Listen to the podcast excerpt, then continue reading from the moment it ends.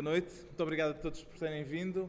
Esta é uma sessão, posso dizê-lo, especial do Café com Letras, por termos connosco o mestre Júlio Pomar, a quem agradeço, antes de mais, ter-se disponibilizado a vir uh, passar a noite connosco, para pôr as coisas em termos prosaicos, mas uh, vir uh, falar-nos um pouco do seu trabalho, do seu percurso e vão ver, uh, certamente já todos o saberão, mas uh, vão perceber que uma das características uh, pessoais do mestre Júlio Pomar é um sentido de humor bastante aguçado. E eu acho que isso se vai. Posso pedir a palavra? Aqui está. Já. É para retirar o mestre. Pronto, então. Com vossa, Júlio com vossa, com vossa licença. Não gosta porquê? Ah, porque somos um país de envergonhados, pá. E temos vergonha de ser aquilo que somos ou gostávamos de ser, pá.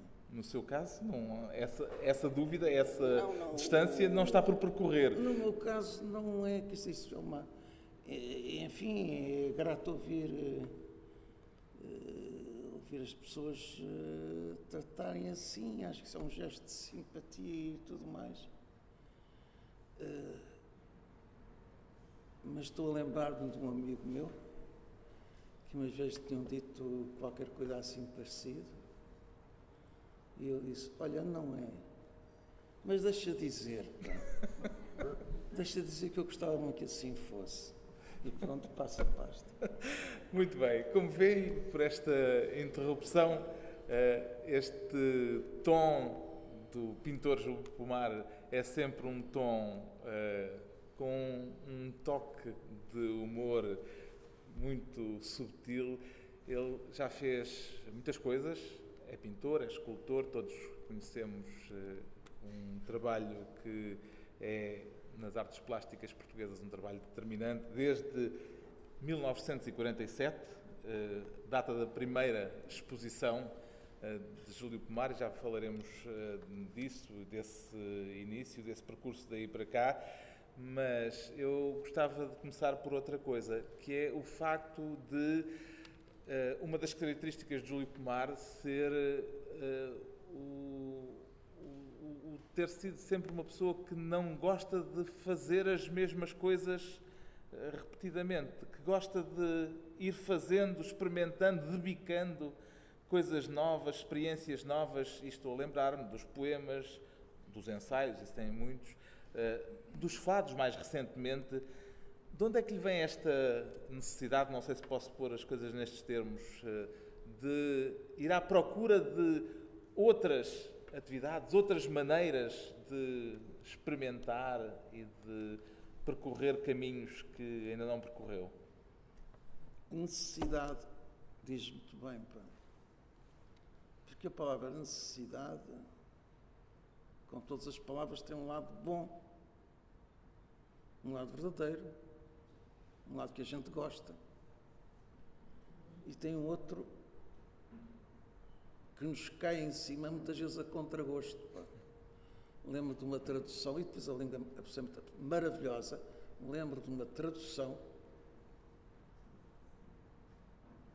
que começava, uma tradução da Odisseia, que começava com esta maneira de dizer que na língua portuguesa atual é extremamente ambígua e mesmo um pouco desagradável. Vou ali satisfazer uma necessidade urgente. o que é que isto quer dizer? Quer dizer, o que nos salva, se é que nós temos salvação, é a atenção às coisas. É o gosto que a gente põe nas, nas coisas. Eu enganei-me a dizer coisas, mas também pode ser. É, é- é- é, no fundo, a capacidade de sermos surpreendidos. pá. A coisa mais triste que se pode ouvir, ouviu a contragosto, a pessoa não sabia que eu ia ouvir, para os mais próximos, as as pessoas estavam mais próximas, e foi a entrada de uma exposição minha, e essa dita pessoa, que espero que seja, venha a ser uma glória da nossa pátria, disse, ah, eu não vou ver que já vi tudo. Pá. Bom, daqui a uns anos eu penso que o sujeito está morto e enterrado. E se ele ainda saiu com, saiu com muitas graças deste, deste, deste, deste quilate, talvez seja lembrado. Porque pela sua obra dita científica, porque hoje uma obra diz científica, como se o adjetivo quisesse dizer alguma coisa.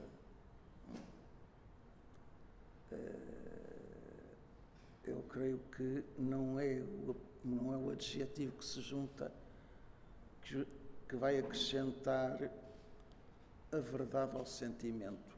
E com esta fadista me despeço. não, não se despeça ainda, porque ainda temos muito tempo pela frente e ainda temos muita conversa para fazer. Eu queria anotar uma, um pequeno paradoxo, que é o facto de o Júlio Pomar eh, gostar sempre de fazer coisas novas e, simultaneamente, de, como aliás muitos outros pintores, eh, não é uma particularidade sua, é uma coisa que é muito comum, eh, trabalhar muito em séries de, de obras. E aparentemente, pelo menos, há aqui uma contradição entre essa necessidade de fazer, de ir sempre à procura de coisas novas e a outra necessidade de hum, perseguir o mesmo tema e de andar à volta dele durante uma série de tempo. Vê aqui algum paradoxo ou nem por isso? Bom, eu queria uh, fazer alusão a dois assuntos que foram levantados. Um é o uso, o entendimento da palavra contradição. A segunda é a resposta direta à história porque é que, em vez de fazer uma coisa, uh, insisto e faço uma série.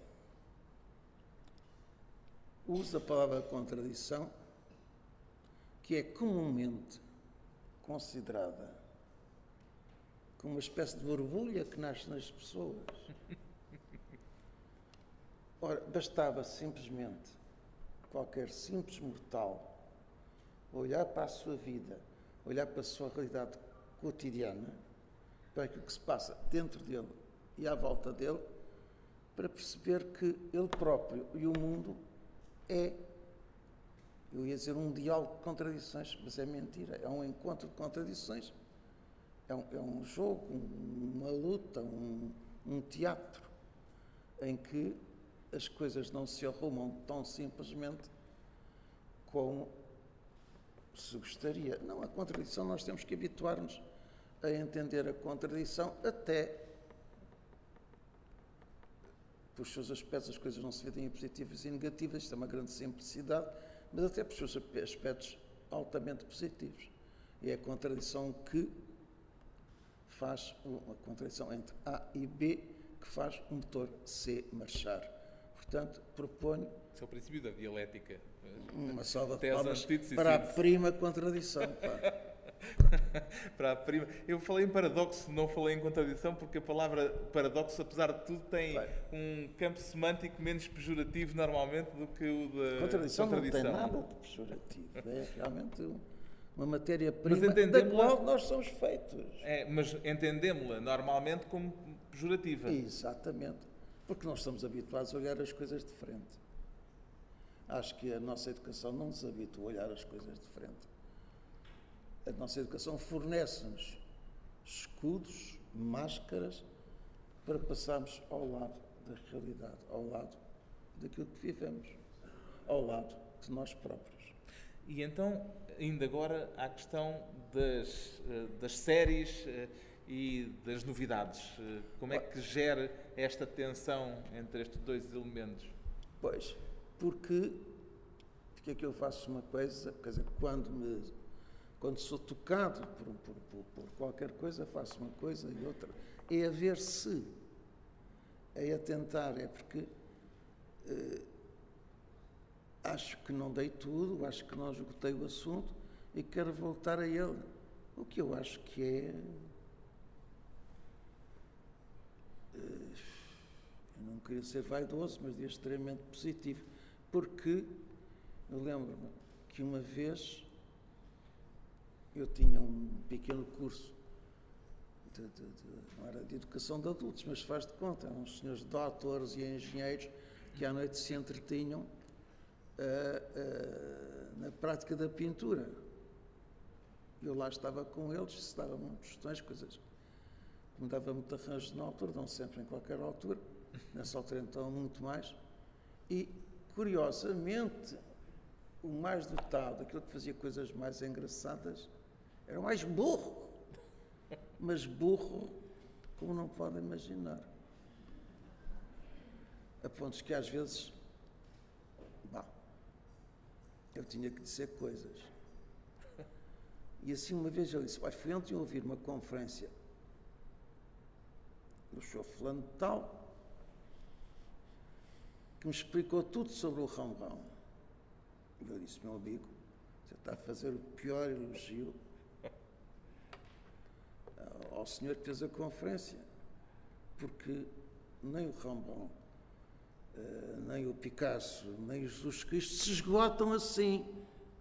Esse sujeito, se calhar, era primo daquele que, à porta da sua exposição, disse que já tinha visto tudo. Devia ser uma imensa família, uma imensa família, que vem desde o princípio dos tempos. Não, não sei se está registado na Bíblia, vamos perguntar ao Zé Saramago, que é um entendido nessa matéria, qual é o princípio da burridade, não sei se existe a palavra, passa, nos, textos, passa nos textos sagrados e mais ou menos históricos.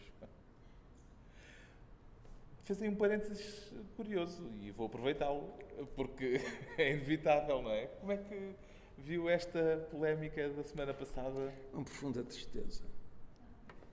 Com profunda tristeza pelo nível baixíssimo em que toda a conversa se passou.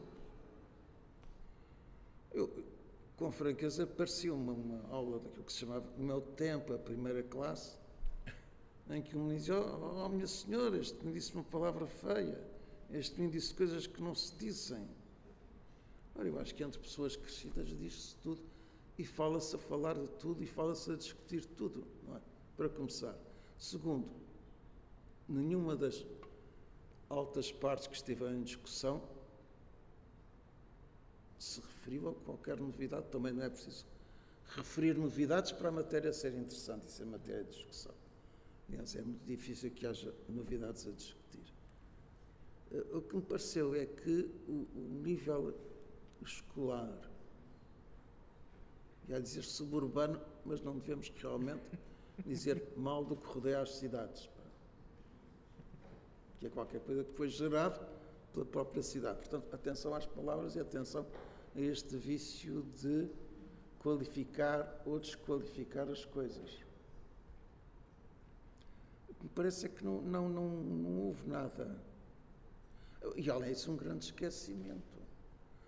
Se, se, se, se, quer crucificar o Paulo José Saramago porque disse umas inconveniências que podiam ofender praticantes da, da religião mais praticada em Portugal, então vamos também mandar ou a fazer um abaixo assinado para retirar do panteão o pobre do Fernando Pessoa. Eu ouvi dizer que era das pessoas interessantes que tinha havido em Portugal. Entanto, esse senhor, numa das suas poesias, das suas mais notáveis poesias, diz que o Espírito Santo é uma pomba que se empoleira, em que se empoleira nas cadeiras e as suja. O que não parece muito respeitoso. Parece-me que o pobre de Saramago foi mais respeitoso. Não falou nas inconveniências que podem até acontecer, enfim, a, uma, a um alto dignatário da fé. Uh, um dos aspectos curiosos e interessantes da polémica foi uh, desenrolou-se em torno do facto de José Saramago ter dito que a leitura da Bíblia para ele só podia ser feita de forma literal, eh, ou devia ser feita de forma literal. Eh, este foi um dos aspectos que foi criticado eh, na, na intervenção dele. O que eu posso dizer é, é, é, é coitado do José Saramago, pessoa que eu tenho amizade e admiração, se alguém fizer uma leitura só literal, do livro dele, Mas isto tanto se aplica ao Zé Saramago como ao Camões ou ao Joyce. É? A leitura literal é o contrário da, li Ele disse que leitura. fazia uma leitura literal da Bíblia. Não, mas diz. Isso foi num segundo momento. No primeiro momento disse que a leitura que tinha de fazer, num primeiro momento, na, eh, na, na apresentação na Fiel, se não me engano, disse que tinha de fazer, via-se obrigado a fazer uma leitura literal da Bíblia. E foi esta uma das questões que levantou, eh, uma das várias, não é? Que levantou a polémica. não se podia esvaziar o conteúdo literal, mesmo que se interpretasse, mas quer dizer, o literal tinha que contar com alguma coisa. O Júlio Pomar eh, não lê de forma literal a Bíblia, como aliás estava a dizer que não lê, eh, obviamente. Eu acho que nem o Diário Notícias. Se eu for ler de uma maneira literal, eh, eu acho que a, a minha pobre mente eh, não tem matéria para ir para além. E realmente a gente tem fome de. de, de, de, de, de sou uma máquina que precisa ser alimentada e que é o nosso alimento é aquilo que põe, aquilo que falta de outro nome se chama pensamento, põe este pensamento a agir. pá. E realmente uma interpretação literal nem, nem, nem, nem o Código Civil, se, a se as interpretações, as leituras literais, os nossos amigos advogados temos que fazer uma subscrição para lhes garantir a vida. É suposto eles tratarem do que é antes. Ok. Eles vivem exatamente da margem de dúvida. Ora, esta, esta, este capital de dúvida parece-me eh, que não é não só de, de, de- de tentar despoltar para bem e para mal, mas ver, ver ne- nesse capital, nesse caudal, nesse ribeiro, quais são os peixinhos que por lá passam. Apelando à sua memória, eh, comparando hoje o tipo de polémicas que temos eh, no país e aquelas que tínhamos há 30, 40, 50 anos, vê uma distinção eh, muito flagrante entre elas. Estou a lembrar as polémicas dos jornais, as polémicas intelectuais, eh, que algumas vezes chegaram mesmo a longos folhetins. Primeiro, não há dúvida que, que, que, que a diferença é abissal, não, não, tal como não há autores de fé. No terreiro de passo, eh, as pessoas não vão, não são presas nem queimadas pelas asneiras que dizem. Antes fosse. Diria um certo amigo que eu tenho lá em casa que é muito mau, não é? Quem é o seu amigo lá de casa? que- Talvez seja eu próprio, que às vezes é extremamente preguiçoso e quando a gente põe uma pedra em cima do assunto, arruma o assunto, mas também eh, eh, dá um bom alimento à sua preguiça mental, que é uma coisa que todos nós sofremos. Hum, Mas isto vinha a propósito das polémicas. e a sua frase eh, concorre a- para essa. a, a grande, a grande diferença para esse aspecto polémico, que, não é? Evidentemente, a grande diferença das polémicas é, é que, no fundo, esta, esta, esta, esta irrupção desta polémica ne- neste tempo, nesta altura, já não sei quantos anos depois de que acabou uma censura, etc. No fundo, parece que muitas vezes se está a lamentar que não exista uma, uma entidade que vá pontuando aquilo que se pode dizer e aquilo que não se pode dizer. A mim não faz falta. Suponho que, suponho que ainda tem uma memória viva desse período em que, por exemplo, eh, um quadro seu lhe valeu uma expulsão do ensino. eh, para, para recuarmos agora Pois, bom, umas isso- décadas. isso agora eu tenho a dizer que foi. Eu, eu tinha um, um lugar de ocasião no, no, no ensino técnico, era professor de desenho, e na altura da campanha do general Norton Matos à presidência da República, eh, eu fiz um retrato dele, um desenho que foi muito utilizado na, eh, na propaganda de esquerda, que me deu imensa popularidade junto dos, dos meninos que eram mais alunos. Ó, oh, Soutor, então o autor é que fez a caricatura do Sr. General. Espantados. Pá. Sim, fui eu e tal. Bom, uh, se os meninos confraternizaram comigo, os altos poderes é que acharam que não e puseram-me no meio da rua, não é? como era costume. E claro que o Dr. Salazar tinha mais que fazer e não foi consultado sobre este assunto. E ainda bem que ele tinha mais que fazer. Eu estou profundamente grato, porque eu acho que se tivesse continuado na carreira, me tinha habituado àquele ramo-ramo, hum, e estaria hoje já reformado a lamentar-me da carreira me ter impedido de ser um artista. Como, infelizmente, eu ouço. Ou eu ouço uh, muita gente que eu considerava muito mais promissores e mais talentosos do que eu se lamentarem de terem sido umas vítimas do dever. Isto chama-me eu um dever mal cumprido ou um dever demasiado comprido. Viu um ficar... dever inútil. Viu ficarem pelo caminho muitos talentos claro, dos, extremamente uh, desagradável, das pessoas de, claro, da sua geração. Com certeza. E das gerações anteriores e posteriores. Uhum. Evidentemente que esta, que esta observância dos costumes,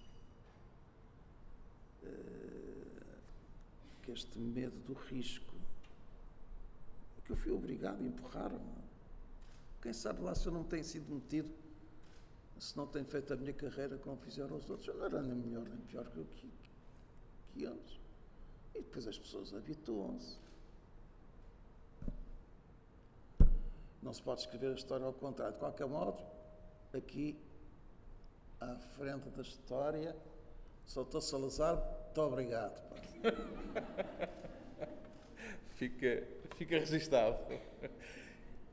Qual é que esse momento foi crucial e qual foi o momento em que sentiu que a sua vida ia ser uh, uma vida à volta das artes plásticas uh, Isso é o que eu queria, Era o que eu queria fazer. Era o que queria fazer, queria mas fazer. Uh, em que momento é que teve a certeza que podia ah, foi, cumprir foi, esse sonho? Foi, isso foi, digamos, quase que insensivelmente que eu fui descobrindo que afinal, afinal, uh, me era possível fazer uma vida tão modesta como a que faria numa, numa carreira de, de pequeno funcionário público, que eu podia fazer com, com aquilo que eu gostava de fazer.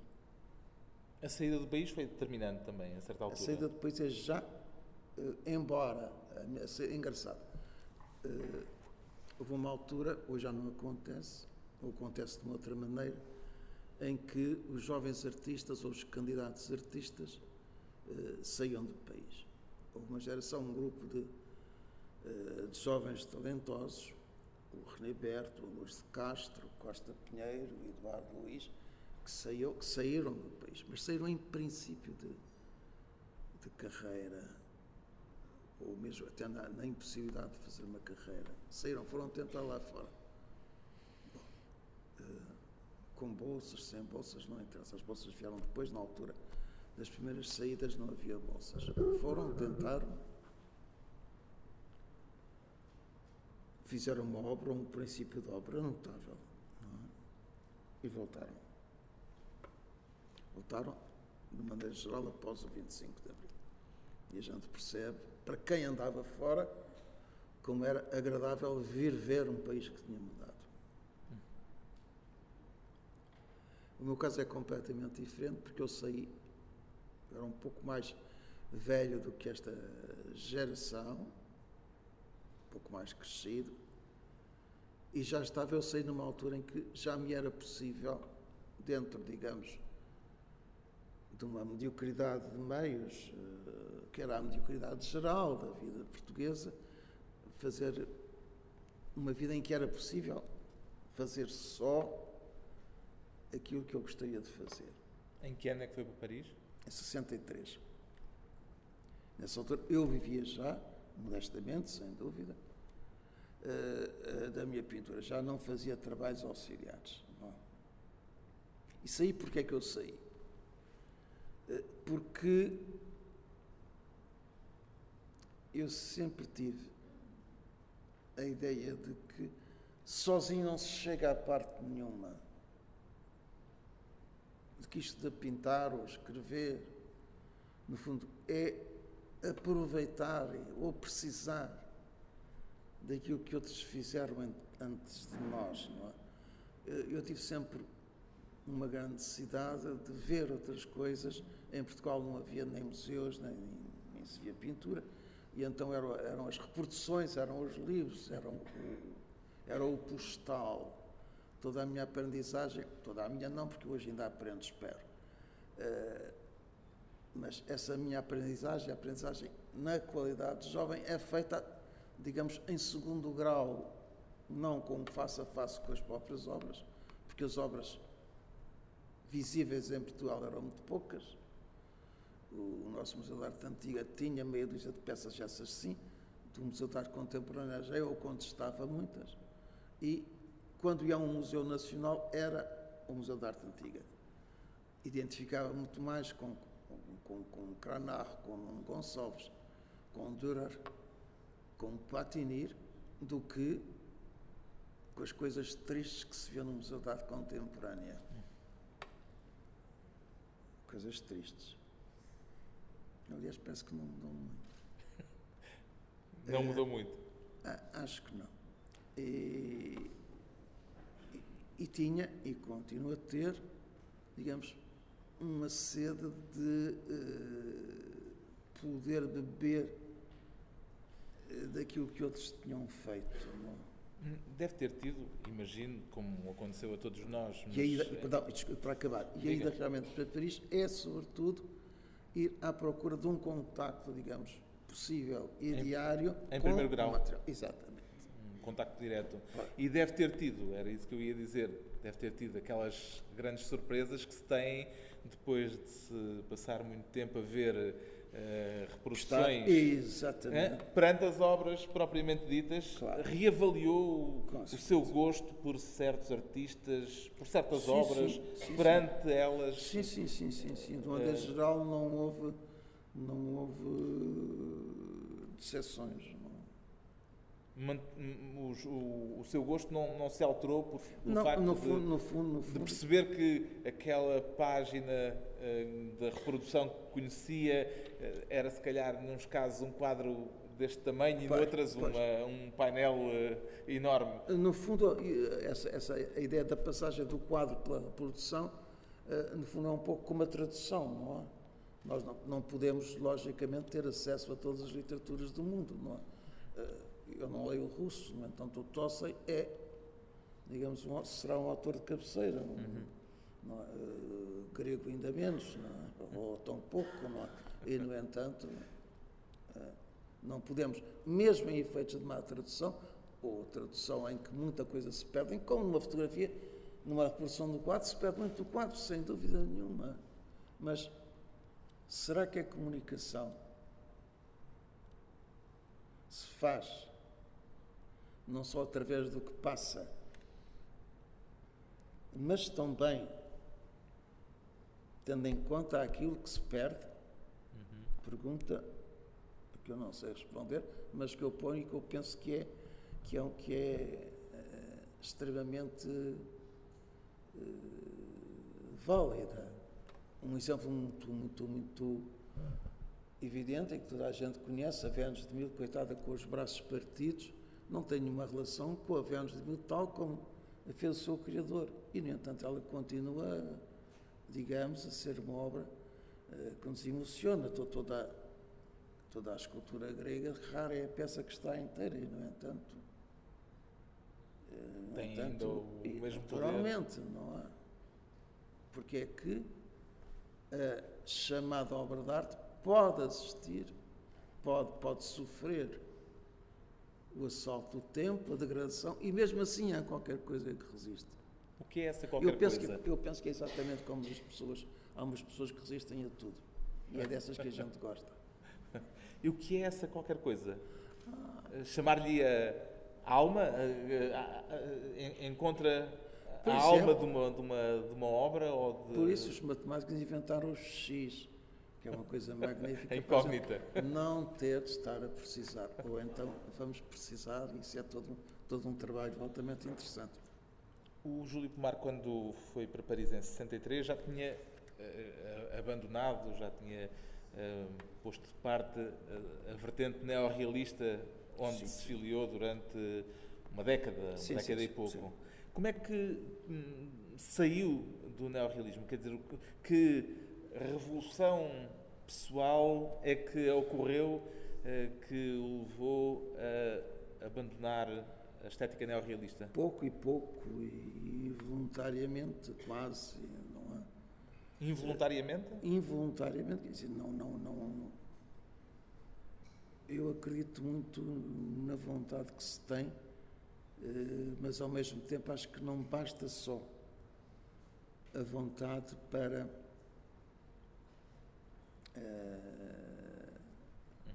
para pôr um sujeito a funcionar, para, para não se, não se faz. Não é só vontade, não, realmente o bicho homem é uma coisa muito complicada. Não se faz só o que quer, se faz não, também o que, se, o que se pode. O que se pode, o que se encontra. E, e então e vai-se cozinhando com os elementos que se hum. encontram na, no mercado nesse dia. E que elementos semana. é que foram esses determinantes para uh, abandonar, para no fundo, a própria, sair própria, do A própria experiência, a própria experiência humana, o, o, a sensação de que, uh, de que as coisas eram muito mais complicadas do que as, as siglas ou as, as, as uh, pequenas equações que as necessidades de momento tinham fabricado e, e realmente o, o interesse por um, vamos lá, por, por um desconhecido, pela vontade uhum. de, de, conhecer, ou, ou, ou um desejo de, de, de, sair para além da, daquilo que parece, uhum. que parece uh, limitar ou aparentemente resolver as coisas, um andar à volta de, um olhar, um, um duvidar. A dúvida é muito importante. A sua filiação neorrealista foi apenas uma filiação estética ou foi também não, ideológica? Não, ideológica, evidentemente. O que, o que marca o chamado neorrealismo é uma filiação ideológica. Uhum. É? é? a crença na possibilidade de uma transformação ativa e, a dizer, na altura, próxima da, da humanidade e verter essa, por assim dizer, humanidade em, em moldes uh, estritamente, estritamente, digamos, racionais uhum. e julgava-se previsíveis. Chegou a ter filiação partidária? Sim, sim. Uh, Inevitavelmente. E, e, quando abandonou a estética neorrealista, abandonou também a filiação partidária ou as coisas não foram exatamente a par? Foi conjunto. Foi em conjunto. Uma coisa conjunta, exatamente conjunta, não, não, não, não, o homem não é feito de, de andar separados, uhum. mesmo, mesmo que uh, mesmo que viva muitas vezes a, a contradição, não é? Uhum. Eu li que eh, as suas primeiras influências foram os muralistas eh, mexicanos. Natural. Uh, o Rivera, o Orozco não era por conhecimento direto, porque não, não tinha ainda saído do país. Também outra cultura de, de, reprodução, não é? Pois. Cultura de, de imagem transmitida e circulante. De resto, como antigamente, antes ainda dos meios mecânicos da, da reprodução, os, uh, os pintores tinham as, as, suas, as suas coleções de gravuras. Era a gravura manualmente feita que fazia circular a imagem ou diretamente feita, que se foi tornando cada vez mais, mais raro, um Dürer eh, trabalhava as suas gravuras, um Rembrandt também recriava-nas mesmo. Não falo na a gravura em madeira, que foi sempre uma, uma atividade, digamos, entendida como reprodução só. Uh, recentemente, recentemente, quer dizer, séculos uh, próximos, é que ela foi entendida como uma atividade criativa, não?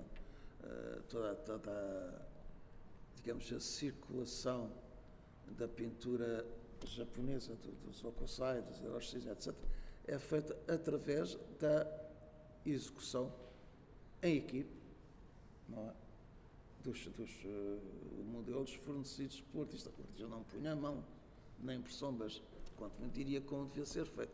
E depois eram famílias inteiras, com grande presença das, das senhoras, que transformavam a ideia em, em, em, em imagens que iam circular e que chegaram depois à Europa a embrulhar os produtos que vinham do Oriente. Aliás, esta ideia do artista individual eh, é uma ideia que eh, não é de sempre. Eh, as equipas artísticas eram muito mais presentes até ao Renascimento. A própria, a própria. É uma ideia do, do romantismo, provavelmente, é, não é? Naturalmente, o, o, romantismo é que cria a figura a do artista. do artista independente, não sei quê, não sei quantos. Hum, enfim, lembrar do, do, do, do caso do, do Jorge Lato, que era um, não sei se ele é fidalgo, mas enfim, era já de uma pequena classe emergente, não? que uh, iniciou uma carreira de pintor e que relata que fulano tal foi lá foi levar o filho para ele o admitir como aprendiz. E então a operação é anunciada, o pai da criança paga ali um X, que vai além do que, seria a alimentação, porque não há, não há saída para casa, o menino está lá todo o tempo. E passa um ano a tratar do cavalo, na altura não havia automóveis, tratar do cavalo, e eu não sei se há praça com a patroa, mas pé no ateliê não entrava, hum. sequer. E uma vez chegada à conclusão que a criança era submissa, então podia entrar no ateliê do mestre, varrer a chão, moer as tintas, etc. E tirava pelo sentido o que se estava a passar. E assim é que era feita a aprendizagem. Esta, este conceito, eu não estou a defender este, este de maneira nenhuma, mas este conceito que hoje se encontra muito nas, por assim dizer, escolas em que diz à criança, ao menino exprima-se, isso é uma grande novidade, não sei se conduzir alguma coisa, é possível. Os caminhos são sempre... Qual é a sua percepção? Ah, não, não faço. É, é, que, é que está sempre errado, já dizia o Dr. Freud. O Dr. Freud dizia que a educação, qualquer que ela que fosse, ah, se o indivíduo que sofre a educação não se liberta dela, arrumado para o resto da vida. Isto é, ele que de educação sabia muito mais que este vosso amigo. Deu aí um exemplo eh, de um, de um artista, de um, caso biográfico, eh, e eu tinha a curiosidade de eh, saber se as vidas de artistas, para lá das obras, lhe interessam. Quer dizer, se é leitor de biografias de artistas, se se interessa uh, pelas pequenas e grandes anedote, uhum. porque em português anedotas é, tem um ar um bocadinho mais pejorativo, uhum. não é? Uh, dos, dos grandes artistas. Sim, não sou, não sou um, leitor compulsivo de, hum. de biografias, mas evidentemente que, que acho que é um elemento de informação pode ser precioso. E há algum artista que seja para si um, um modelo, não tanto não exclusivamente pela obra, mas uh, pela postura artística, digamos assim. Bom, há, há um, um, caso um caso que espero que continue a ser, mas quando eu me comecei a interessar por estas coisas, fazia quase que uma Bíblia, que eram as cartas de Van Gogh. Não? Espero que elas continuem a ser lidas. E o Van Gogh é um dos seus artistas de, eleição ainda? Sim, não, não uhum. será o único. Claro. Uh, uh, digamos, o, a vocação de artista maldito é uma coisa que nós, se não morrermos entretanto, nos habituamos a temperar, não é? Hum. Ou seja, a receber com alguma ironia também? Não, não, não, não, não, não ironia não não é garantia de coisa nenhuma. Hum. Um, um, um Rubens, homem feliz, embaixador, não é? Que dizia, há uma cena, se ela está no, no, no, no jardim da, da sua embaixada a pintar. João Cortesão diz, ah, o seu embaixador está-se a entreter a pintar. E eu disse, não, não, o embaixador é que se, o, perdão, o pintor é que se entretém a ser embaixador. pá." É claro que se a sua ação como embaixador tivesse sido muito importante, talvez ele hoje fosse mais lembrado pelas pinturas. Assim, a gente vê as pinturas e acha que aquilo eh, realmente é, é daquelas coisas que, eh, enfim, são fundamentais para a gente acreditar na chamada condição humana. Ou diria para a condição para a situação religiosa da condição humana, isto é ajustar a bola para Saramago e companhia. Alguma vez teve essa tentação de, de artista maldito, quer dizer, Não. De escapar a tudo o que é convenção? Não, eu, eu, a maior parte das convenções dão vontade de rir e não acredito nelas. Mas percebo que, que tem que ser um, um jogo, precisa de regras. Eu nunca fui grande jogador. E- Nem me entretenho a jogar, seja o que for. Mas as regras sociais cumpri-as normalmente? Ou Ah, quando sou obrigado a elas. Hum. Quando sou obrigado a elas, evidentemente. Não vou malbaratar o pouco tempo que me resta para viver. Malbaratar diz-se. Diz-se. O, o- o- o Júlio Pomar tem um gosto especial pelas palavras eh, eh, e, e pela etimologia e por brincar com, eh, com a- as acessões da- da- das palavras. Isso vem de onde? Esse- A palavra para mim é um objeto. não Porque é é? engraçado, os pintores, eh, é muito frequente não terem eh, um, um à vontade eh, particular com as palavras. Muitas vezes acontece terem alguma, alguma. E no seu caso, além de escrever muitíssimo bem, eh, sente-se um gozo particular eh, em torno das Pois, palavras. aí aí eu tenho a dizer que há uns sim, outros não, como em tudo. Há, Pois.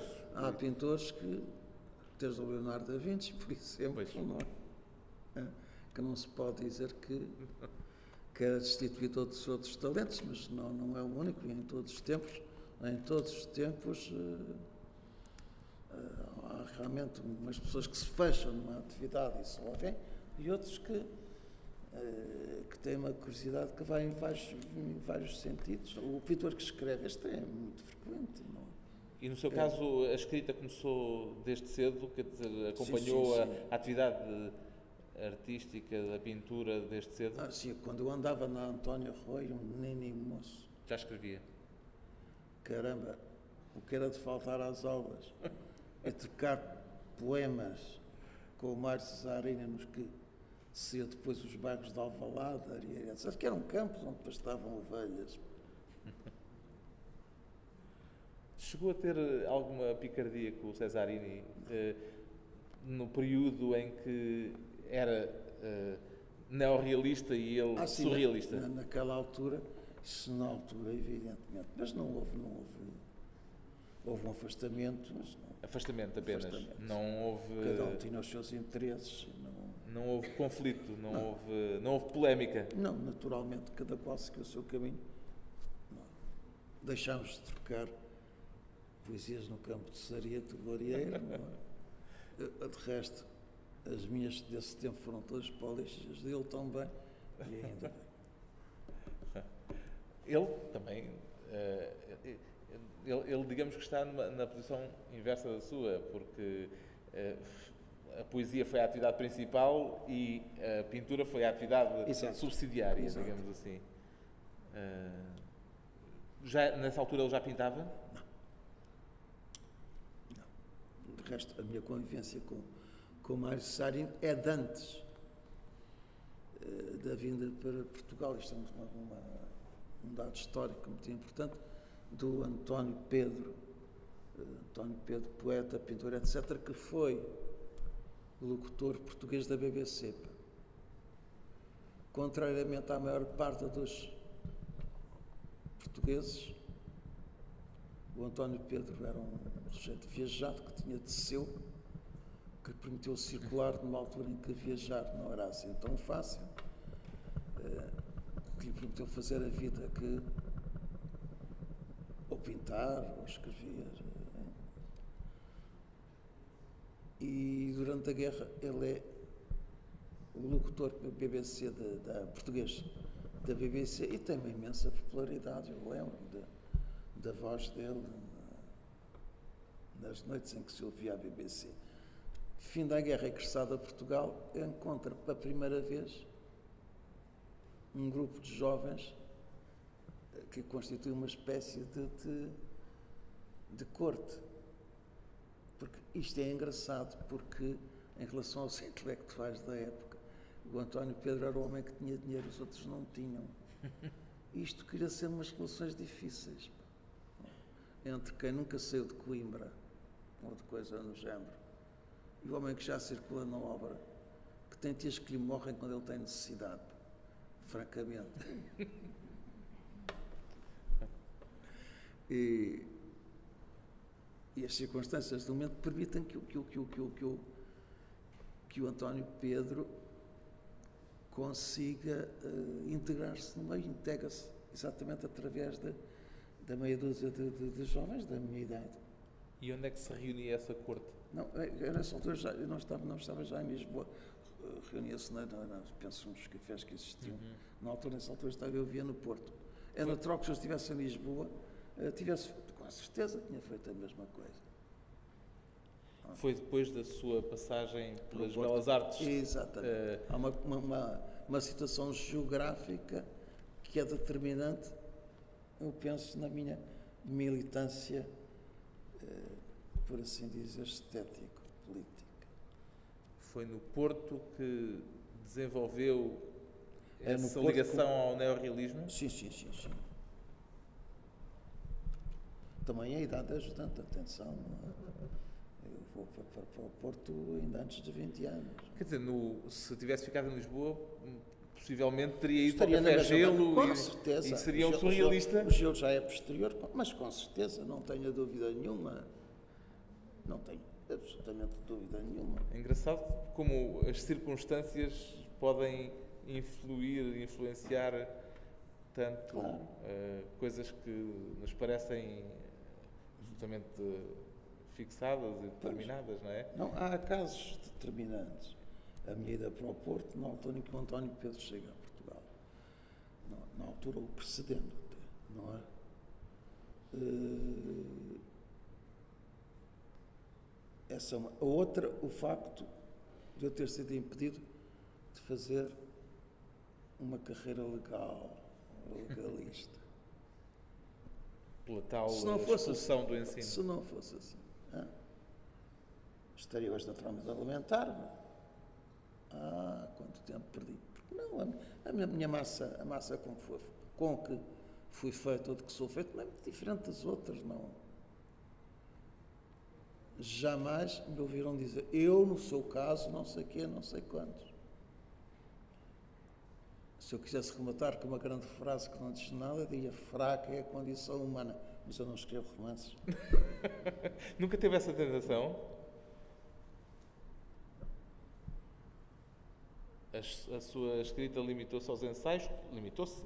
É uma forma Uhum. E à poesia. grosseira de dizer. E à poesia. E agora os fados, mais recentemente. São poesia. São poesia. Mas, em todo caso, são uma poesia com um fim particular exatamente. e com Exa- regras próprias. exatamente, Exatamente.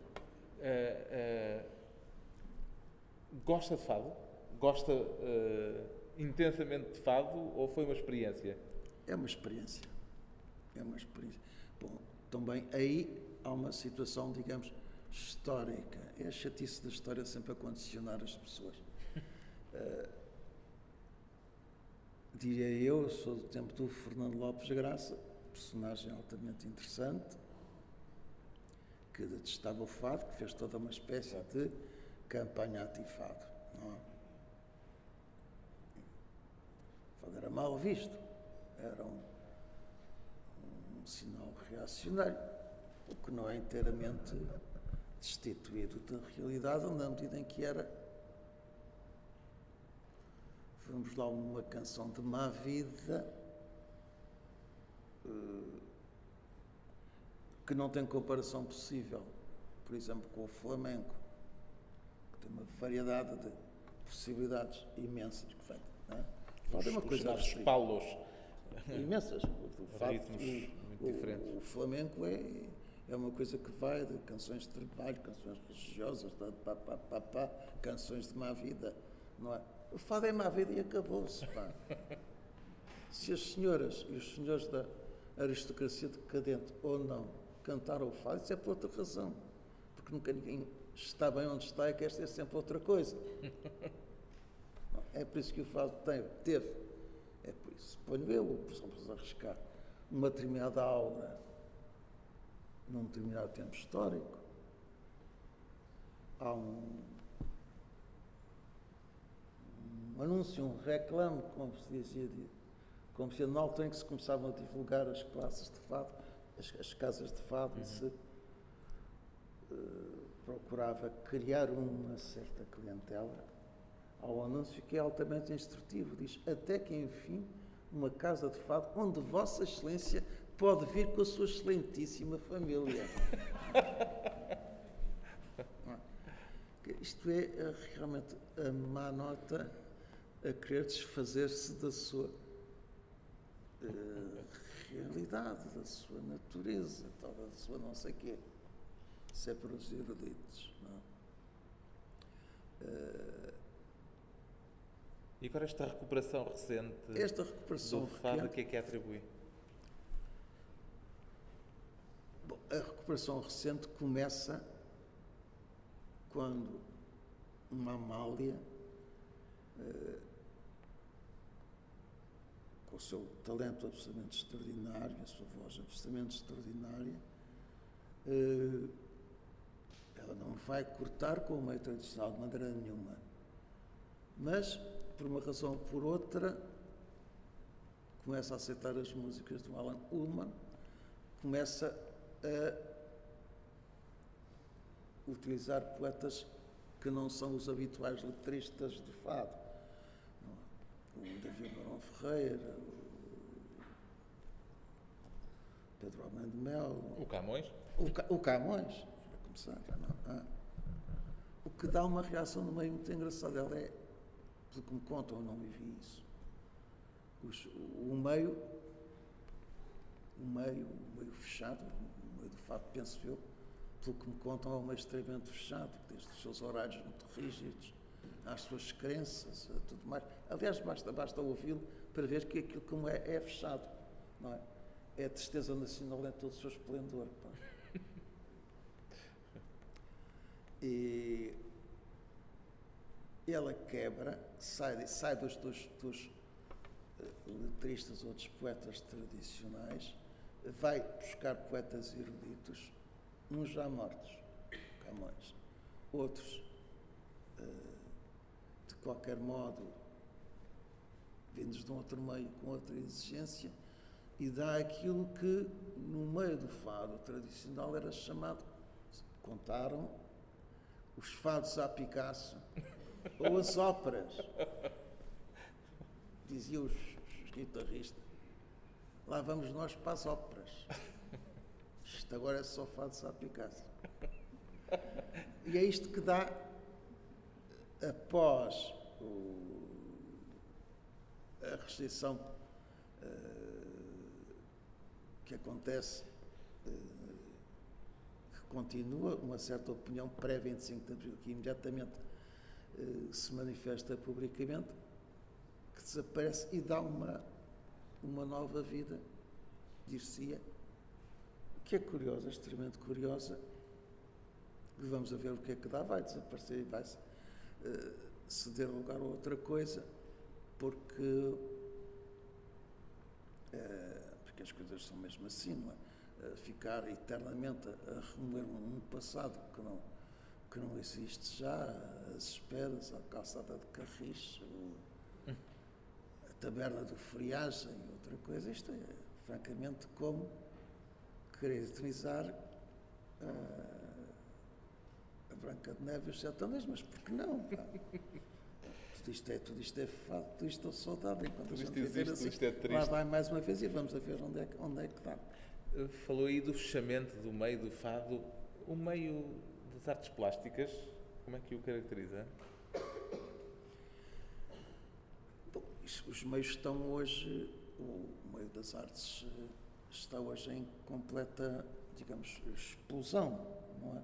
Pela facilidade de circulação, pela eh, existência de um, um- de um mercado, um mercado profissional, eh, ou pela profissionalização de um mercado. Não há comparação possível entre o jovem que queria fazer pintura ou escultura ou qualquer coisa parecida do meu tempo e um jovem de hoje, além de ter uma paleta, além do ensino oficial às, às escolas marginais, tudo isto dá uma, um bolo com os seus sponsors, com as suas possibilidades de, eh, e enfim, é uma, é uma maneira, uma carreira de vida como ao futebol. Bom, a cada um a capacidade de tocar a sua guitarra. pá. Pode pegar na sua paleta. Ou pôr a sua bola no sítio de vida. Eh, o meio, esse mercado da arte é muitas vezes muito eh, observado com, muita, com muito interesse pelos leigos, eh, porque há um bocadinho a sensação de que por vezes tem qualquer coisa de aleatório ou de especulativo, sobretudo. A expressão é mais esta. Bom, o mercado hoje, eu não, não venham pedir lições, que isso é uma matéria muito, muito delicada e há muitas pessoas que sabem mais do que eu, com certeza. A especulação diria eu, a alma, a alma do negócio. não é? Organizar uma especulação em termos, acho que é tão difícil. Requer profissionalismo. E, e tanta arte como levar o Benfica a campeão. pá. É coisa com a qual não se brinca. E, esta, e, e e- e, no fundo, se a gente pensar na maneira como se arma valoriza o chamado produto financeiro,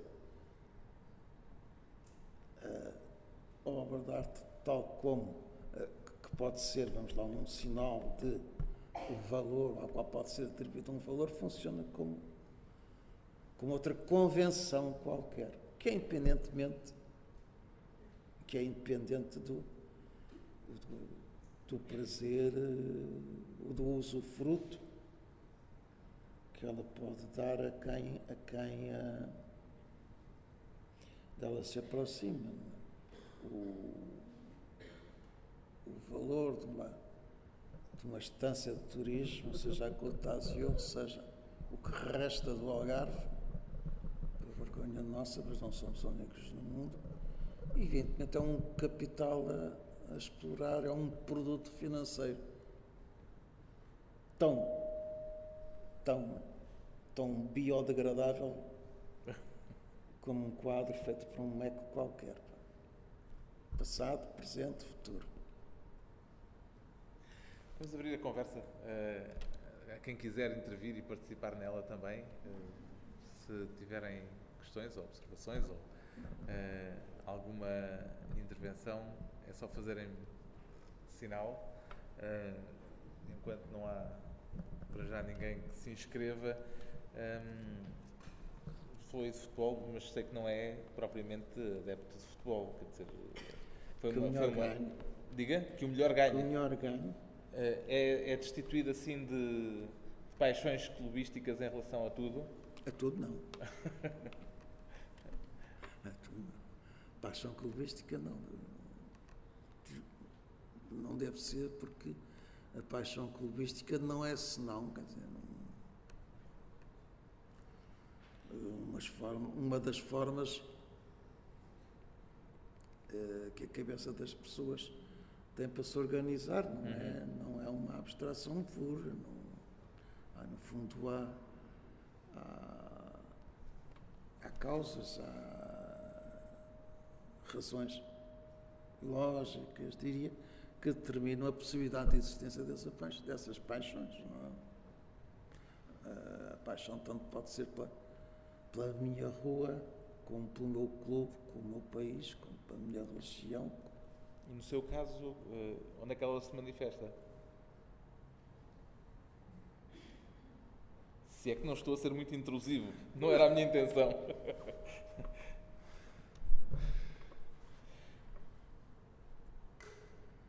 Dificuldade de dizer.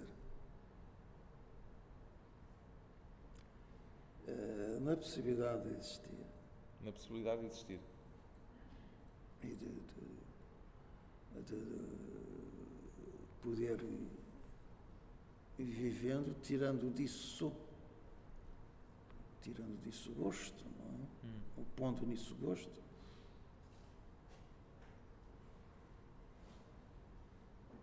Fundamentalmente, acho que é, é- é desenvolver a partir daqui as precisões não. Eu não vou dizer como. Como uma vez eu vi na. Acho que foi na televisão. Para os homens é o futebol, para as mulheres o Tony Carreira.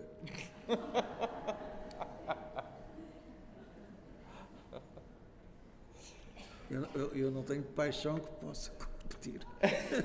nem com o futebol, nem com o Tony Carreira. O que é que está a fazer agora?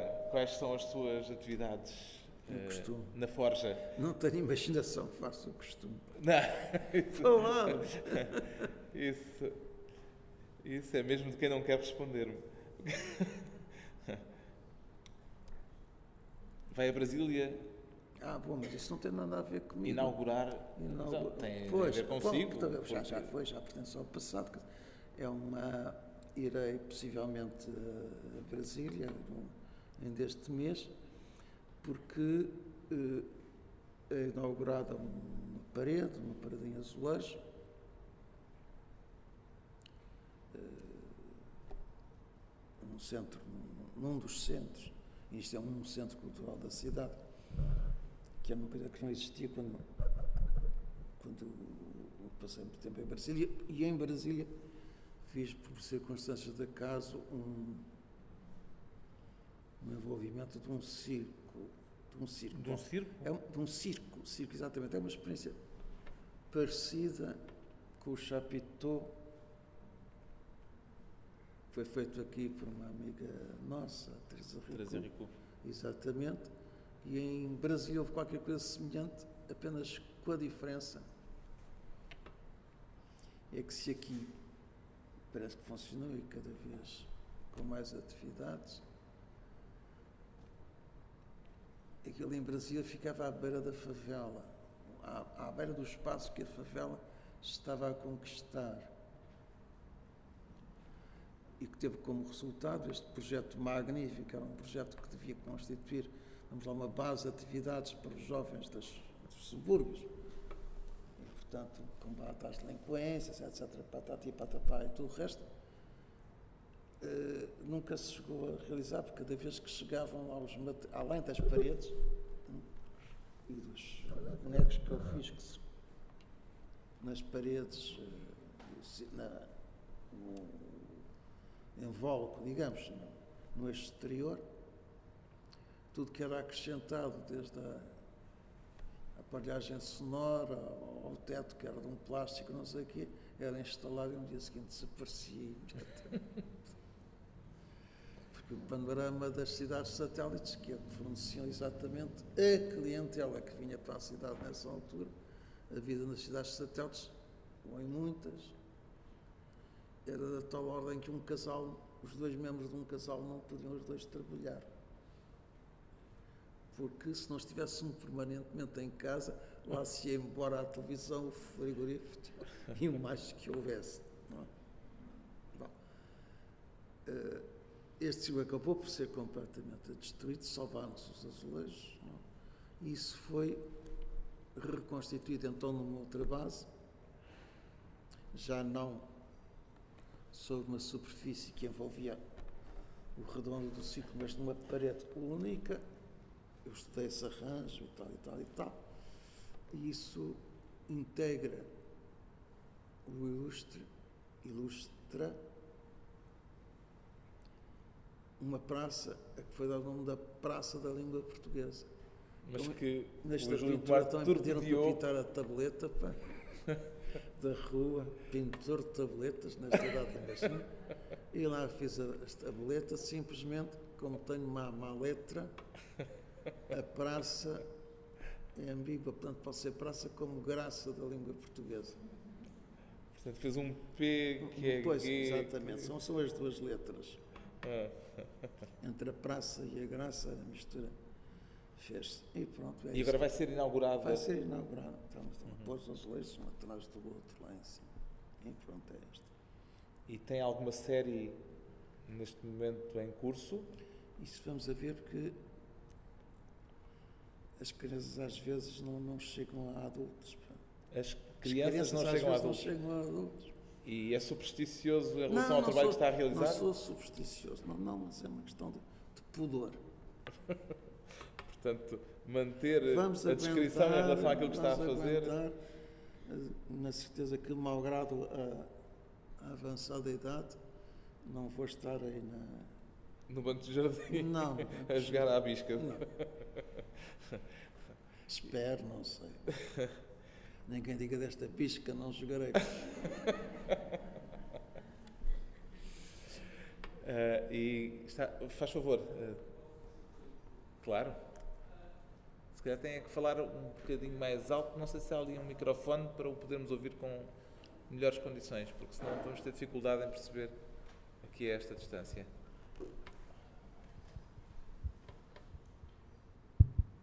Uh, boa noite.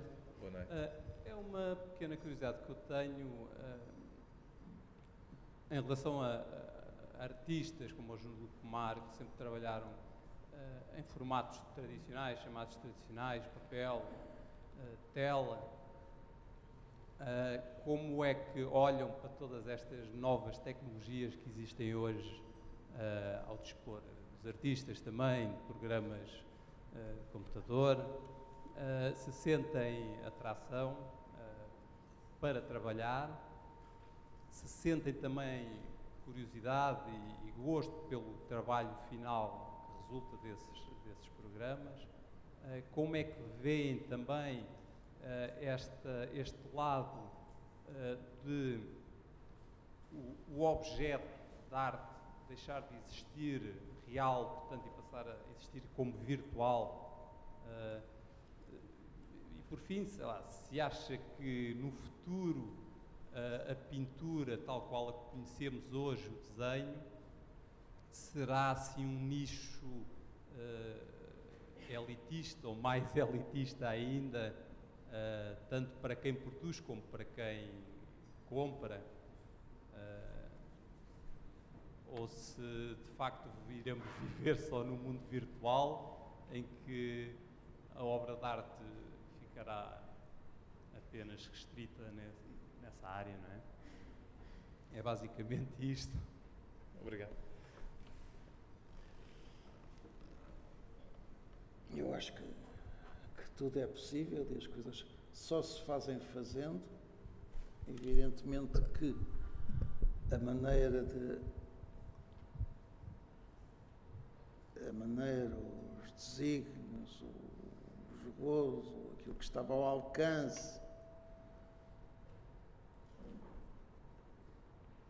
do, do, de um suposto criador uns séculos atrás é completamente diferente do que hoje existe, não é? Eu acho que não há limites e que tudo é possível de, de ser experimentar. Veja-se o, o cinema começou por ser o cinema, que hoje é das mais complexas da arte, das artes. Foi visto inicialmente, pensamos no que o cinema é hoje, no que, ela, no que o cinema movimenta como, como interesse das pessoas. Pensamos também no, no fenómeno televisão, por exemplo. E, e cada um se, se, se, expressa e faça e vá. por onde lhe apetece e faça aquilo que lhe dê mais gosto. Acho que não se pode desejar melhor coisa a quem quer que seja. Vamos experimentar, vamos ver, vamos fazer. O Júlio Há Pomar tem interesse por eh, formas de expressão como a videoarte, por exemplo, ou eh, são áreas que ainda não o cativaram? Não, a videoarte parece-me, se me se me permite uma barbaridade, uma espécie de cinema do pobre. que não há, também não é desprestígio nenhum. Mas se pode dizer que o desenho é um parente pobre da pintura, faz de conta. É um real disparate, mas. eh, de modo que não. São, são problemas que não, não, não me sinto tentado a fazer, atenção. Como a pessoa escrever um romance, eh, ainda não utilizo muito a fotografia. Tenho uma grande admiração pelos fazedores de fotografia. Sem dúvida que das- que é das, das artes maiores e mais complexas neste momento. E, mas eu estou a falar da, da- da, da fotografia que já é uma, uma senhora crescida ao, passo ao par destas eh, formas que são hoje eh, muito cultivadas, não é? A fotografia já começa a ser ligeiramente anacrónica, não é? Tipo eu, já entra nos costumes. pá. O que não quer dizer que tenha sido digerida. Eu acho que isto dá, dá asa, deu asa a muita conversa com os meus amigos que fazem fotografia. E, não, isso não. Vamos ver as obras e esperemos que elas nos encantem. É tudo que eu tenho a dizer. É frequente pormos em pôr-se muitas vezes em oposição a uma era da imagem, esta em que vivemos, por contraponto à era da palavra que estaria a ser ou estará a ser Ah, mas aí, aí entramos numa. posta em numa- causa pela imagem. Atenção, atenção, atenção. Aí eh, nós temos que chegar à conclusão que há uma perda do uso dos sentidos hoje. Como nós não vemos, lemos. Quero dizer, em vez de repararmos no que temos diante dos olhos e experimentar o que, temos dentro, que está diante dos olhos possa eventualmente tocar a nossa sensibilidade, não temos a necessidade utilitária de traduzir, de ler. O hábito da leitura tornou-nos miúpes, tornou-nos, eh, empobreceu o uso da nossa vista. Exemplo, quando os portugueses começaram a aventurar-se na selva e apesar de tudo, e apesar de tudo, muitos não seriam, talvez fossem analfabetos. Eles podiam estar cercados de índios que não, não eram capazes de os ver. Ao passo que ao passo que o índio sabia ver para além da decifração dos códigos. Nós vivemos um exemplo semelhante quando, aqui há uns anos, durante umas filmagens realizadas no Mato Grosso, foram confiados, vimos confiados a jovens índios lanchas a motor, que qualquer eh, pacato branco pegava naquilo e não durava muito tempo, porque leito do rio era cheio de escolhos, etc. E eles não sabiam ler a transparência das águas, não sabiam ver o que estava. Olhando para as águas, eles não viam o que estava por baixo. Ao passo que o índio, que nunca tinha pegado num barco, disparava hum? e depois largava o barquinho inteirinho. Isto porque Porque eu lia. Eu via, não lia. Esta nossa conquista da leitura, eu não estou a dizer que vamos voltar para trás e, e, não estou a cantar o elogio do analfabetismo, nada disso. Estou a dizer é que se perdeu uh, uma visão não, não imediatamente totalitária. Nós lemos tudo, tudo são códigos, não é? Uh, tudo são códigos. O, as casas de banho têm uns sinais que já são legíveis em todos os sítios, os sítios do mundo. Não é? Tudo hoje é codificado. Não é? Os olhos servem-nos não para ver, mas para ler, para descodificar, o que traz, evidentemente, uma grande uh, diminuição das capacidades de, de, de, de, intuir as relações com o espaço. E, de ver em primeiro grau. Foi de ver, que é intuir a relação com o espaço. E isso dificulta, suponho, a, a relação com a, a relação, o, vamos lá, o, arte, o, apetite visual, com a pintura. Exatamente. Se bem que boa parte da pintura também está muito codificada uh, e também tem formas de leitura muito codificadas, não é? Exatamente, até porque o, o público consumidor também tem as mesmas, digamos, os mesmos hábitos uh, petrificados. E os fazedores, alguns deles provavelmente também os terão, não? Naturalmente. Não é? Como, dizia, como diriam muitas, muitas coisas que aprendi, aprendi isto de um operário vidreiro, a que eu ponho um determinado problema sobre a execução de uma peça em vidro, e ele diz-me: se eu tivesse visto fazer, era capaz de fazer. Ah. A aprendizagem era feita assim, a ver. E agora voltamos à história do menino que era levado ao mestre ah, e, e, aprendeu o seu ofício a ver, quase que às escondidas, para ver como, como o mestre fazia, não é? Então o senhor fez ali sinal para fazer uma pergunta. Só um bocadinho, veio o microfone a caminho e provavelmente. Mas é que depois as outras pessoas não ouvem lá atrás e ali de lado. É, eu tenho alguma curiosidade em saber o que é que o pintor Júlio Pomar, que opinião tem do retrato que pintou do ex-presidente Mário Soares? Ah. O que é tem... que acha desse seu trabalho? Ah, bom. A pergunta é o que é que, o que, é que Júlio Pomar acha do trabalho pois, que uh, fez, o retrato pois, Mário, de Mário Soares? Pois, o Mário Soares, enfim, é um, um velho uh, companheiro e quando ele me propôs fazer-lhe o retrato, eu, que tenho uma admiração quase que incondicional, diria, daqueles retratos oficiais do, do Goya, uh, perguntei, Mário, o que é que tu achas? O que é que tu queres? Queres um retrato com condecorações, um retrato oficial? Eu estava a pescar o olho para, para os lados do Goya. As condecorações daquilo disparo, nunca tinha feito nada parecido. E eu disse: Olha, faz aquilo que tu quiseres.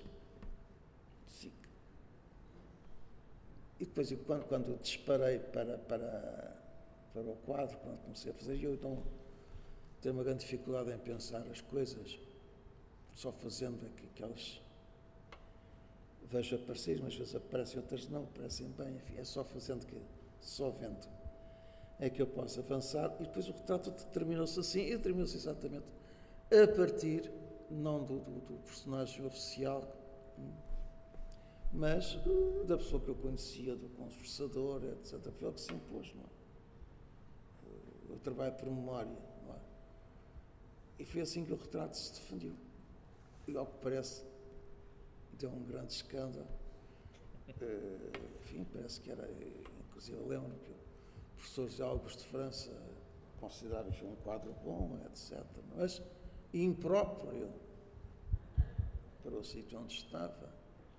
Eu não sei porque é que as pessoas vão te fingir uma coisa, vão te fingir coisas conforme os sítios onde estão. A imagem não era, era bastante realista, sem ser neo. E eu não tenho a impressão que as pessoas já se habituaram a que a que eh, talvez seja tempo das pessoas mostrarem a cara que têm e não darem sempre debaixo de fardas. Faz favor.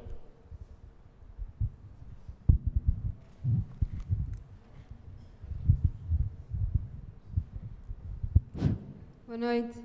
Ah, há quatro ou cinco anos, numa entrevista que deu à Maria João Avilés com o João Lobo Antunes, com o- sobre o vosso livro falando sobre as mãos, a Maria João Avilés perguntou-vos ah, como é que viam as vossas mãos como ferramenta tão importante. E o professor João Lobo Antunes falou muito da- das suas mãos como ferramenta de neurocirurgião, eh, com as suas palavras muito dotas, científicas, poetas também às vezes. E nessa altura, depois, a Maria João Avilés passou a palavra para si. E agora vou-lhe chamar mestre, porque nós temos muito pouco me- mestres a quem possamos chamar. Eu gosto muito de ter mestre. E também gosto muito das palavras. E, e o mestre Júlio Pomar, a Maria João Violês perguntou, e para si o que são as mãos? E afastou-se assim até um bocadinho da mesa, olhou para as mãos e disse das coisas mais lindas que eu já ouvi. Disse assim: As minhas mãos pensam. Há bocado estava a falar um pouco nisso, que pensa agindo, mas diga-nos um pouco o que é isso das suas mãos a pensar enquanto pinta. Eu só posso passar a bola para um senhor que era muito mais competente a falar do que eu. Eh, Ele agora, coitadinha, ficou no panteão, que é o Fernando Pessoa. E que disse uma frase que é extremamente simples, que as pessoas sabem de cor. Ele é tão clara que não se repa- não- as palavras são tão claras que passam despercebidas. As palavras que eu queria propor neste momento como resposta é o que, em que, o que são aqueles dois versos. Aqueles dois versos são um só, não sei. O que em mim sente está pensando. Eu acho que isto não só é dos versos mais bonitos da língua portuguesa, como é dos mais inteligentes, como é quase uma lição de vida. Porque põe ao vivo uma relação eh, entre os sentidos, o ver, neste caso, e o pensar,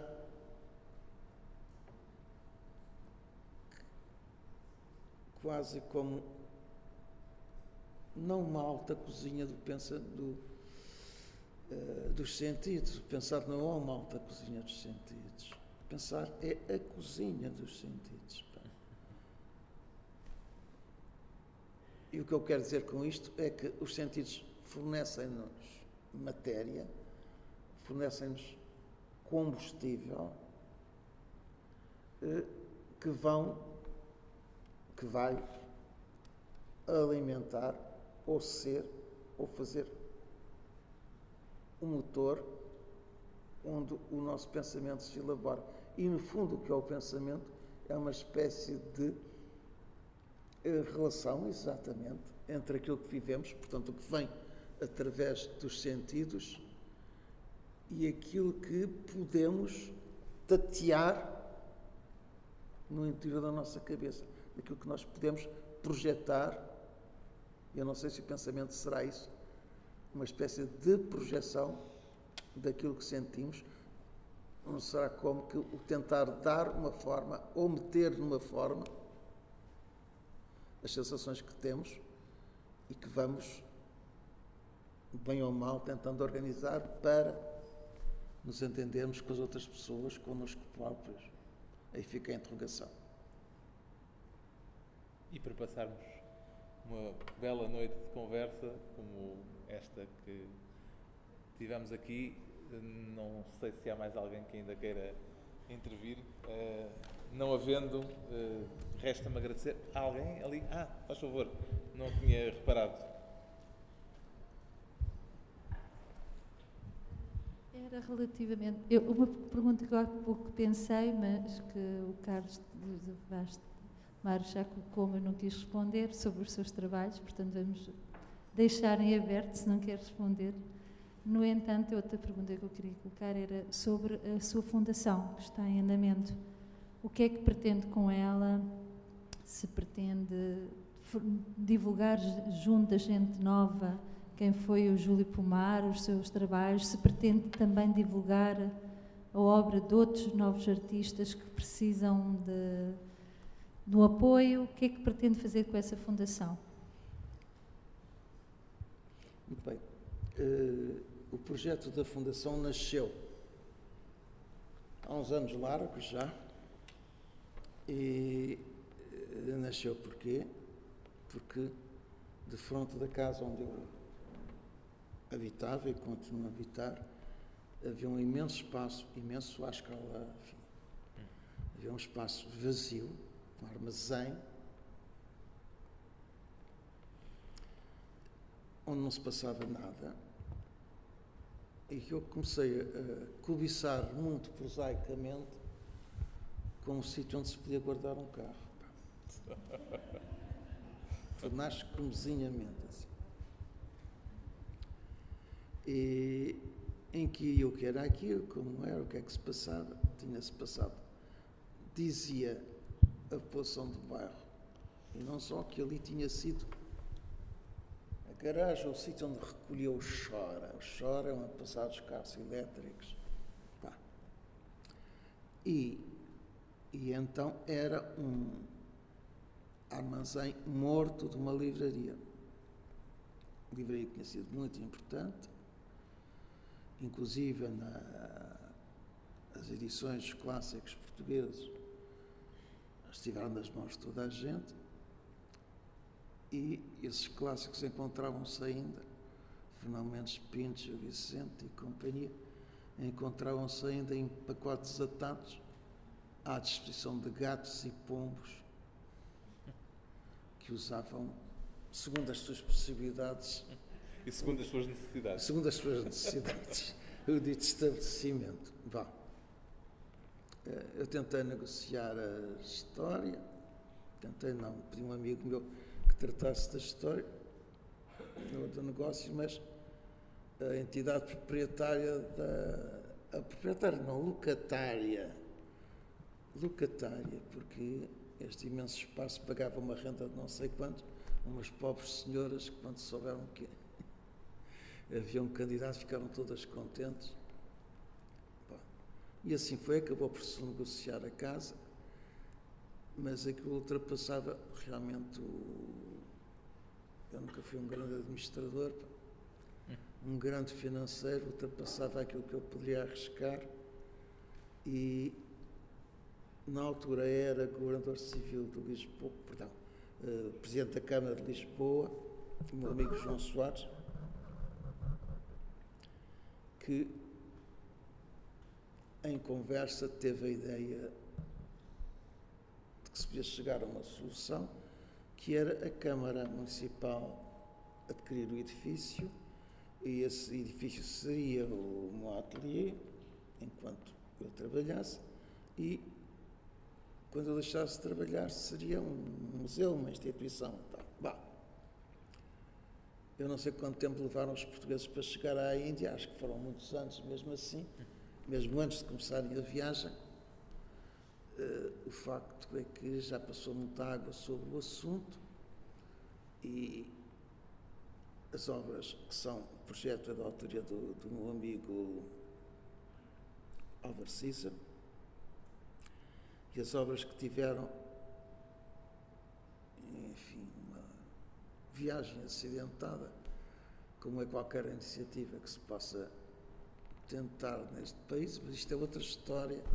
Um dia vai ser publicado um romance em fascículos que é o Mistério da Rua do Val, em que explica como uma construção assim assim levou não sei quantos anos a fazer-se. Agora parece que está a aproximar-se o fim, não sei. Bom, e o facto é que para ser para ter uma visão realista do, dos factos, eu acho que já não vou utilizar aquilo como ateliê e ia pensar exatamente na utilização do espaço como um agente cultural.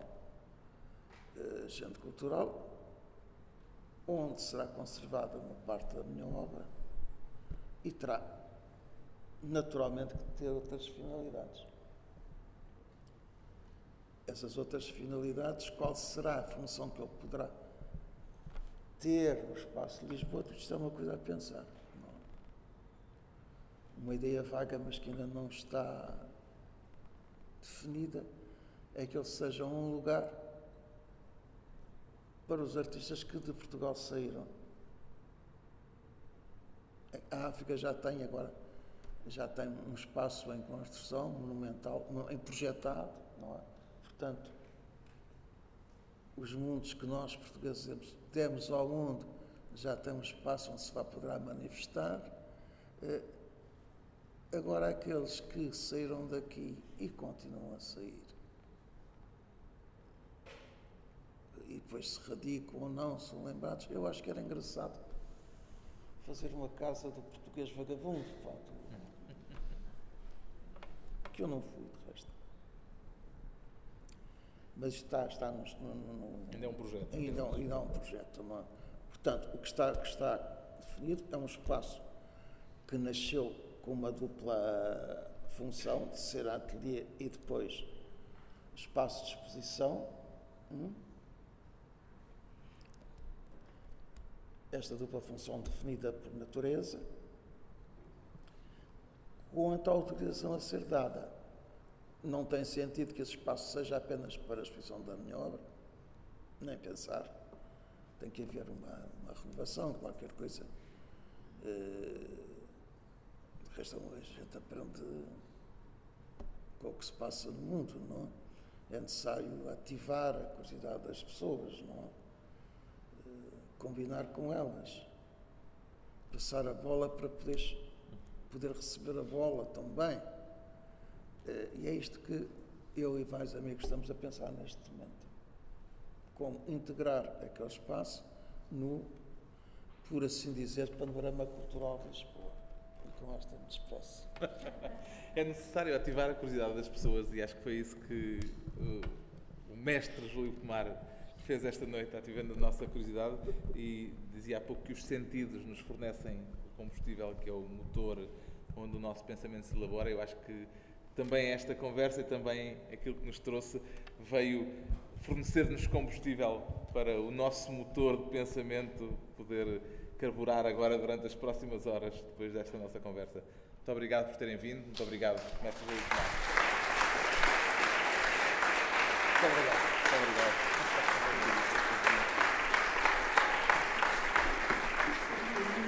Certeza.